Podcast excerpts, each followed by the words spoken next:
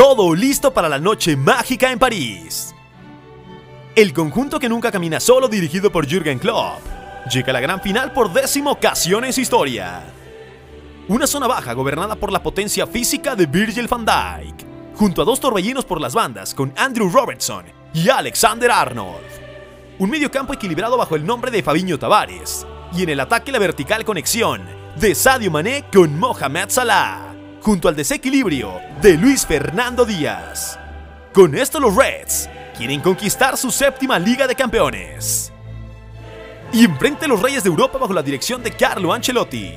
Llegan a suelo galo tras haber vencido en sus últimas siete finales disputadas. Con la determinación de Karim Benzema y la velocidad de Vinicius Jr. en el frente de ataque, la creación de juego desde los pies de Tony Cross y Luka Modric en el medio sector, y en la última línea, nombres de batallas como Dani Carvajal y David Alaba, enlazados a la convicción de Thibaut Courtois bajo los tres postes. Los merengues buscan llevar a sus vitrinas su decimocuarta Copa de Europa. Liverpool, Real Madrid, por la corona del torneo más prestigioso a nivel clubes del viejo continente.